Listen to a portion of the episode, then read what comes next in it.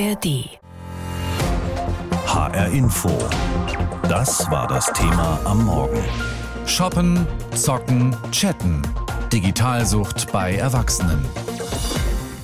Bimmel, Bimmel, Rappel, Rappel, Piep, Piep oder auch irgend so lustlose Melodie, die aus dem Handy schallt, gerne in peinlichen Momenten. Wir werden ja ständig abgelenkt aus der digitalen Welt. Und sind wir ehrlich, wir wollen das häufig auch genauso haben. Wir nutzen soziale Medien, wir kaufen einen im Internet und wir spielen am Computer oder der Playstation, weil es einfach Spaß macht. Seit der Corona-Pandemie beobachten Fachleute allerdings Folgendes. Immer mehr Menschen werden süchtig nach digitalen Medien, obwohl wir doch oft denken, dass wir da alles unter Kontrolle haben. Wir verlieren uns aber mitunter in der digitalen Welt. Immer am Start ist natürlich erstmal das Handy. Und schon da nimmt der Medienkonsum gerne mal überhand.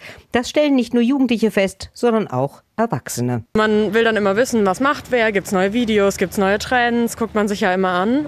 Ist dann schon eine Sucht. Man will dann wissen, wer macht was, will ich da auch hingehen und so, nichts verpassen. Mit Sicherheit, dass ich zu viel ins Handy glotze. Bestündlich und manchmal länger. Facebook, E-Mails, äh, Nachrichten, die verschiedensten Apps und, und, und. Ich versuche schon, es äh, wegzulegen. Ich benutze es aber jetzt, also jetzt als Ausrede für Google Maps einfach. Aber auf jeden Fall, wir sind alle süchtig, das ist klar. Tatsächlich sind die Grenzen fließend zwischen gesundem Medienkonsum und Digitalsucht, sagt Lukas Stork im Suchthilfezentrum Wildhof in Offenbach. Das ist ganz schwierig zu entscheiden, wann eine Sucht beginnt. Um es austesten zu können, kann man eben sagen, man, macht es, man versucht mal eine Zeit lang das nicht zu tun. Zwei Wochen. Zwei Wochen mal wirklich sagen, ich mache es jetzt mal gar nicht. Schaffe ich das? Und das kann schon mal ein erster Hinweis sein, habe ich vielleicht ein Problem damit. Mediensucht ist ein Begriff wie Drogensucht, sagt er. Sie kann sich auf Videospiele, Pornografie, Online-Glücksspiele, Shopping und soziale Medien beziehen. Dabei gibt es ein paar Kriterien. Kontrollverlust zum Beispiel. Ich kann nicht wirklich entscheiden, wie lange ich dabei bin, wann ich aufhöre. Toleranzentwicklung. Meine Dosis steigert sich immer mehr. Die Zeit, die ich da verbringe, steigert sich immer mehr. Die Intensität steigert sich immer mehr. Interessenverlust. Dinge, die mir sonst gefallen, die rücken so in den Hintergrund. Fortführung negativer Konsequenzen. Das heißt, ich merke, ich leide da irgendwie drunter und es geht mir schlecht damit und trotzdem mache ich es weiter. Manche Leute haben auch Entzugserscheinungen, sagt er. Wenn sie also zum Beispiel nicht online spielen, geht es ihnen schlecht. Und ihr Alltag ist damit auch so gut wie ausgefüllt. Da spielt schon der Kick an sich eine Rolle, erklärt Lukas Stork, wenn man ein Spiel gewonnen, ein Produkt gekauft oder ein Bild gepostet habe. Das mache auch erstmal nur Spaß. Doch dann ließen sich damit auch noch andere Bedürfnisse befriedigen. Ich bin zum Beispiel nicht mehr einsam, wenn ich auf soziale Netzwerke gehe. Und dann missbrauche ich das, weil ich mich einsam fühle, dass ich auf soziale Netzwerke gehe. Oder ich bin sexuell unbefriedigt, ich habe keinen Partner, keine Partnerin und dann gehe ich online, schaue in Porno und weiß, da habe ich eine sexuelle Befriedigung.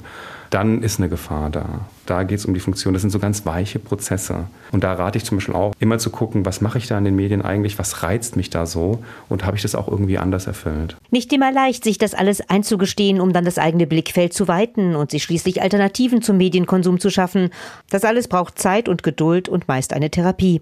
Und wer noch nicht so tief drin steckt, greift noch ein paar Tricks. Ich habe tatsächlich TikTok gelöscht, weil ich sehr viel Zeit drauf verbracht habe und habe das gemerkt, dass es mir ganz gut tut, mal nicht zu nutzen. Aber Instagram ist immer noch ein sehr fester Bestandteil von meinem Tag. Apps löschen äh, und absichtlich lesen. Bewusst Handy weglegen und ein Buch in die Hand nehmen. Ich denke mal auf Flugmodus anmachen.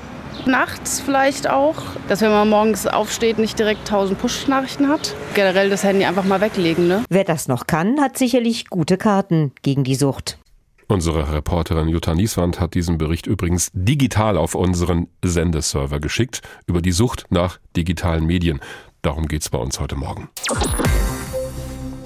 Es gab mal eine Zeit, und die ist noch gar nicht so wahnsinnig lange her, da war gegen Mitternacht Schluss mit dem Fernsehprogramm und es hieß, so, ab ins Bett, jetzt kommt nur noch das Testbild, da schläfst du sowieso ein. Heute können wir uns rund um die Uhr mehrfach zudröhnen mit allem möglichen Kram. Soziale Medien, Einkaufen im Internet, Computerspiele und so weiter. Die digitale Welt schläft nie und wir irgendwann auch nicht mehr.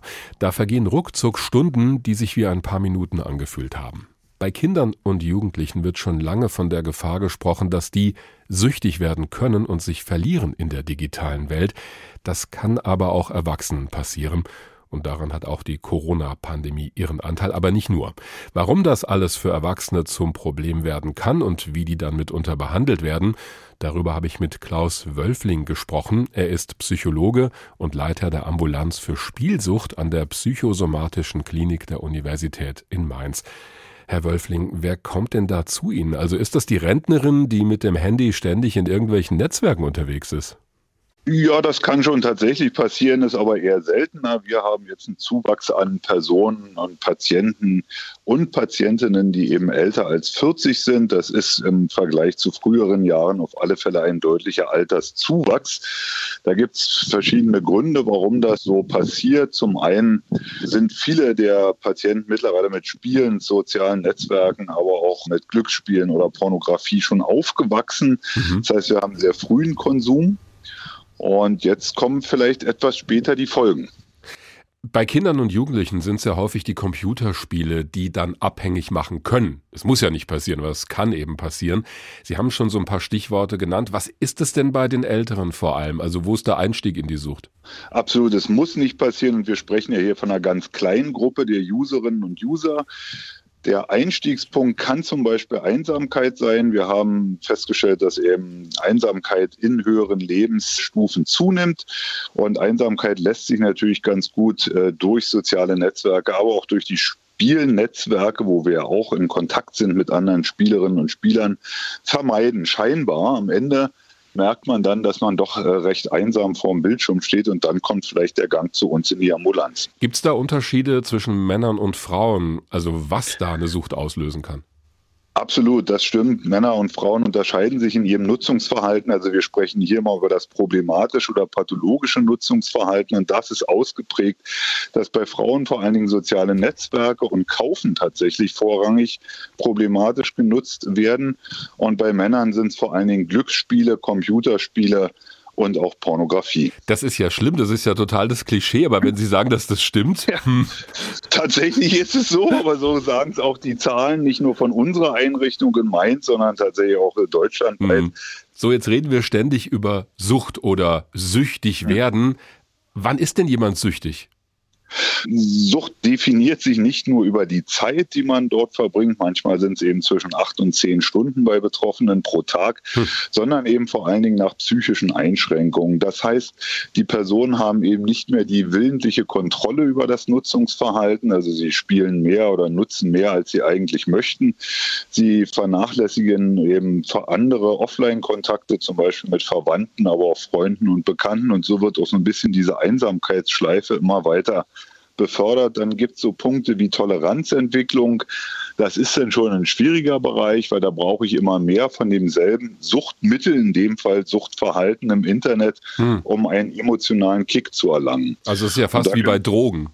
Ja, und wir aus der Wissenschaft bezeichnen wir ja Verhaltenssucht ganz gleich in der Entstehung und auch in der Behandlung wie klassische substanzbezogene Abhängigkeiten, also so etwas wie Alkoholismus oder THC-Konsum.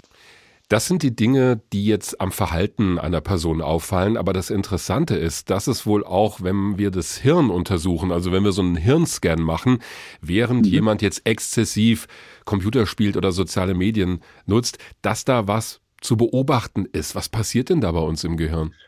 Wir haben ja ein angeborenes Belohnungssystem, das uns eigentlich auf Nahrungsaufnahme, sozusagen Homöostase im Körper, dass wir im Gleichgewicht sind, genug schlafen, uns erholen, aber auch Sexualität zur Arterhaltung hin bewegt.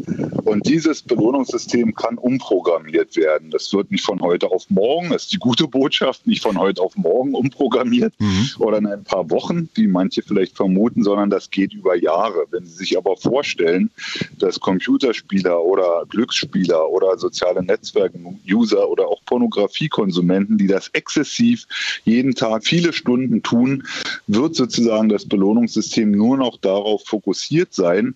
Und das ist etwas, was ja ein bisschen auf der vorbewussten Ebene bei uns passiert. Aha.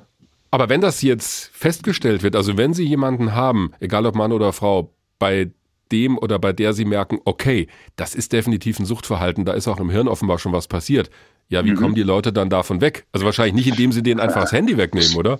Naja, tatsächlich, wenn man es so nimmt, kann es äh, schon eine Lösung sein. Dann hätten wir den stationären Aufenthalt natürlich nur mit Einwilligung der Patienten. Mhm. Dann gibt es ja einen Therapievertrag, wo sie tatsächlich ihr Handy, ihr Smartphone oder eben auch den Laptop und das Tablet abgeben, um sozusagen frei zu werden. Bei der ambulanten Therapie, wo die Patienten zweimal die Woche zu uns kommen, ist es ein bisschen anders. Da behandeln wir ja die ersten, sagen wir mal, fünf bis acht Wochen, so in diesem Schnitt, noch konsumieren. Das heißt, die Patienten lernen eigentlich während der Therapie davon loszulassen, aber ein Verzicht ist eigentlich immer mit dabei. Klingt wie ein Entzug. Absolut, wir nennen es auch Entzug. Also das ist auch tatsächlich eine Entzugsbehandlung, jetzt nicht nur im Bereich der Psychosomatik, sondern auch in Reha-Kliniken wird tatsächlich ein stationärer Entzug eben von Computerspielen, Internetnutzung allgemein durchgeführt. HR Info das Thema. Diesen Podcast bekommen Sie jeden Werktag in der App der ARD Audiothek. Es gibt ja diese neckischen Nachrichten, die uns auf dem Handy serviert werden, automatisch nach dem Motto, hey, Sie haben in der vergangenen Woche eine Stunde weniger Ihr Handy genutzt als vorher. Da wird uns dann häufig bewusst überhaupt, wie lange und wie oft wir am Handy hängen oder vor dem Computer oder vor der Spielkonsole. Das kann sehr leicht zu einer Sucht werden, auch für uns Erwachsene, obwohl wir immer denken, wir haben da alles unter Kontrolle. Wie aber nutzen wir digitale Angebote überhaupt? Unser Reporter Tobias Klein hat da mal ein paar Fakten zusammengestellt rund um die folgende Frage. Wer ist eigentlich nicht mehr online? Mittlerweile wird das Internet in Deutschland von 80 Prozent der Menschen ab 14 Jahren genutzt. Das ist eines der Ergebnisse der Online-Studie von ARD und ZDF aus dem vergangenen Jahr. Im Durchschnitt nutzten 2022 alle Menschen ab 14 Jahren Medieninhalte oder Streams im Internet 160 Minuten pro Tag und damit noch intensiver als in den vergangenen Jahren.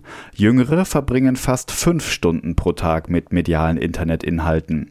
Im Bereich Social Media liegt immer noch eine Plattform ganz weit vorne. Tatsächlich auch gegen die Stimmung ist Facebook der Platz unter den Social Media Plattformen mit 35 Prozent mehr als einem Drittel mindestens wöchentlicher Nutzung. Leichter Abstand vor Instagram mit 31 Prozent. Das sagt Wolfgang Koch, Medienforscher beim Hessischen Rundfunk in Frankfurt, wobei er einschränkt. Je älter, desto größer ist die Neigung zu Facebook. Äh, bei den unter 30-Jährigen ist Facebook zum Beispiel nur Platz 4 und Instagram, äh, Snapchat, TikTok liegen deutlich davor. Die Nutzung digitaler Inhalte steigt also immer weiter an und damit steigt auch die Gefahr, süchtig nach medialen Inhalten zu werden. Dass die Digitalsucht gerade auch bei Erwachsenen steigt, beobachten Suchtforscher zunehmend. Auch eine Straßenumfrage unter Passanten in Seligenstadt zeigt, viele Erwachsene sind sich der Suchtgefahr durchaus bewusst. Das hat schon aus meiner Sicht ein hohes Suchtpotenzial. Von daher sollte man das nicht unterschätzen und vor allen Dingen die Nutzung von, von Social Media. Ja, ich glaube, man will sich nicht eingestehen, aber ich glaube, eigentlich, dass es bei jedem so ist, weil es einfach wie so ein Bestandteil wie eigentlich alles andere im Leben geworden ist. Bei mir weniger, aber ich habe es im Bekanntenkreis sehr häufig gesehen. Und auch jetzt, dass die Kinder unter ein, zwei Stunden gar nicht von dem Gerät wegkommen. Bei Kindern und Jugendlichen gibt es tatsächlich schon eine umfassende Studie über Mediensucht, erhoben von der Krankenkasse DAK und des Universitätsklinikums Hamburg-Eppendorf. Die Ergebnisse sind alarmierend, sagt Sabine Scheuring, Pressesprecherin des DAK Hessen Rheinland-Pfalz. Während der Pandemie habe sich die Mediensucht bei Kindern und Jugendlichen verdoppelt. Inzwischen sind mehr als sechs Prozent der Minderjährigen abhängig von Computerspielen und sozialen Medien. Krankhaftes Nutzerverhalten zeigen 600.000 Jungen und Mädchen. Betroffen sind häufiger Jungen als Mädchen, insbesondere beim Gaming. Eine Studie, die das Suchtverhalten Erwachsener untersucht, gibt es bisher allerdings noch nicht. Die Umfrage unter Passanten in Seligenstadt hat gezeigt, die meisten sehen sich selbst nicht als suchtgefährdet an, aber man könne leicht die Zeit vergessen, sagt dieser junge Mann. YouTube-Videos, das ist so, wo ich sagen würde, da verliere ich die meiste Zeit. Er kontrolliert allerdings selbst, wie viel Zeit er online verbringt. Und das hilft dann schon, wenn man dann wöchentlich die Info bekommt über die Bildschirmzeit und weiß, okay, ah, vielleicht sollte man es doch ein bisschen reduzieren. Na, wie oft haben Sie heute Morgen schon auf Ihr Handy geschaut, ob da irgendeine Nachricht aufgeploppt ist? Eine WhatsApp von einem Freund, was Neues bei Twitter, eine SMS oder eine Einmeldung aus einem Nachrichtenkanal. Es soll ja durchaus Leute geben, die es schaffen, den ganzen Tag über gar nicht auf ihr Handy zu schauen, Allerdings kenne ich keine. Gefühlt sind wir fast alle permanent online. Selbst beim Essen liegt das Handy auf dem Tisch oder beim Arbeiten und das Gespräch mit dem Gegenüber wird dann gerne unterbrochen vom Blick auf den Bildschirm oder von einem dieser nervigen Signaltöne. Ist das noch normal oder sind wir da schon auf dem Weg in eine Digitalsucht? Die gibt's wirklich und die können wir auch erkennen bei uns selbst. Wie das geht, darüber habe ich mit Professor Hans-Jürgen Rumpf gesprochen. Er ist Psychologe und Suchtforscher an der Universität in Lübeck. Herr Professor Rumpf, woran merke ich denn, wenn ich digitale Medien nutze, dass ich da möglicherweise schon abhängig bin? Es hängt nicht so sehr von der Zeit ab. Also wir verbringen ja alle sehr viel Zeit digital. Das ist mittlerweile auch äh, relativ normal. Mhm. Und einige verbringen da auch viel Zeit, ohne Probleme damit zu entwickeln, auch wenn es beruflich ist. Es geht eigentlich immer, wenn es um eine Sucht geht, um das private Online-Sein. Und da gibt es so drei Merkmale. Das heißt, einmal kann es einen Kontrollverlust geben. Das heißt, ich kann gar nicht mehr frei entscheiden, wann mache ich das, wie lange mache ich das, in welchen Situationen. Dann kann es dazu kommen, dass das Ganze zur Priorität wird, also zum Wichtigsten im Leben. Hm. Ich mache das auch, wenn ich negative Konsequenzen habe, zum Beispiel. Also ich mag, ich bin immer unausgeschlafen, nicht leistungsfähig, ja, habe auch vielleicht mit anderen Menschen Stress dadurch und trotzdem kann ich es nicht lassen. Das mhm. wären so die drei Merkmale. Mhm. Und wenn dann noch dazu kommt, dass die gesamte Lebensbewältigung sozusagen eingeschränkt ist, also ich bin nicht mehr voll funktionsfähig und komme dann nicht mehr meinen Verpflichtungen nach, habe Schwierigkeiten, dann kann man von einer Sucht sprechen. Das Interessante bei dem, was Sie gesagt haben, finde ich, da passiert also schon was in uns. Wir merken, das tut mir eigentlich mhm. nicht gut. Ich leide darunter und trotzdem mache ich es. Ganz genau. Das ist auch der beste Weg, das einmal für sich zu checken. Also bin ich zufrieden mit meinem Online-Verhalten oder fühle ich mich irgendwie unwohl? Ich vergleiche es immer so ein bisschen mit einer Tüte Chips, die man sich reinzieht. und äh, es schmeckt gut im Moment, aber hinterher denkt man, hm, irgendwie war es doch nicht das, das, das, was ich wollte. Ja. Und irgendwie ist es nicht gesund für mich. Und es ist dieses das, nicht mehr Aufhörgewürz drin, wie meine Kinder immer gesagt haben. Man, ja, man genau, kann es nicht mehr lassen genau. irgendwann. Ja. Was ist das ja. denn bei den digitalen Medien? Also bei Computerspielen, da haben wir häufig gehört, ja, da gibt's dann ein Level, den ich erreichen will und so weiter. Aber mhm. worüber wir gesprochen haben, also solche Nachrichten in Messenger-Diensten oder auch irgendwelche Nachrichten aus Nachrichtenportalen, die mir weitergeleitet werden, was ist denn da der Suchtfaktor? Da spiele ich ja nicht mit. Ja, also von reinen Nachrichtenkonsum werden wenig Menschen abhängig oder problematisch äh, irgendwie online unterwegs sein. Es sind eher die Dinge, die noch viel mehr Freude bereiten und die einem auch Belohnung bringen. Mhm. Das heißt, gerade zum Beispiel die sozialen Netzwerke, die spielen natürlich auch, also überall, wo ich relativ rasch Belohnung bekomme und auch immer mehr haben möchte. Und dann kann sich sowas entwickeln, das gibt es auch bei Nachrichten, bei Nachrichten, dass man ähm, ein Phänomen entwickelt, das nennt sich Fear of Missing Out. Also das ist das sogenannte FOMO und bedeutet. Also die Gefahr, ich, was ähm, zu verpassen. Ganz genau. Ich möchte alles mitbekommen, äh, gerade so in den sozialen Medien zum Beispiel. Ich möchte gerne wissen, was bei Instagram gerade los ist. Was macht meine Freunde da? Wie wird reagiert auf meine Beiträge? Und dadurch gerate ich immer wieder so in den Druck, ich möchte da eigentlich nachschauen. Und das kann dann zu einer Form werden, die noch problematisch wird. Sie sagen immer Belohnung. Was genau wird denn da belohnt? Also welche Emotionen werden da bei mir angesprochen? Es geht um soziale Kontakte und wir sind alle auch von sozialen Kontakten abhängig als Mensch. Und äh, wenn wir einen Lob bekommen zum Beispiel, das ist eine sehr große Auswirkung für uns. Das, das mögen wir alle gerne, das kennt, glaube ich, auch jeder. Und so ein Lob ist ganz einfach der Daumen nach oben, wenn wir die sozialen Netzwerke haben. Oder es ist ein Kommentar, den man bekommt. Oder man hat plötzlich mehr Follower oder mehr Freunde. Mhm. Also, also ganz platt, ich möchte Dinge, gemocht werden. Ja, Ganz genau. Und die ähm, entsprechenden Portale, die befördern das auch noch, dass man zum Beispiel die sogenannten Push-Nachrichten bekommt. Also man wird da reingezogen sozusagen. Man wird erinnert, Mensch, geh doch mal wieder online.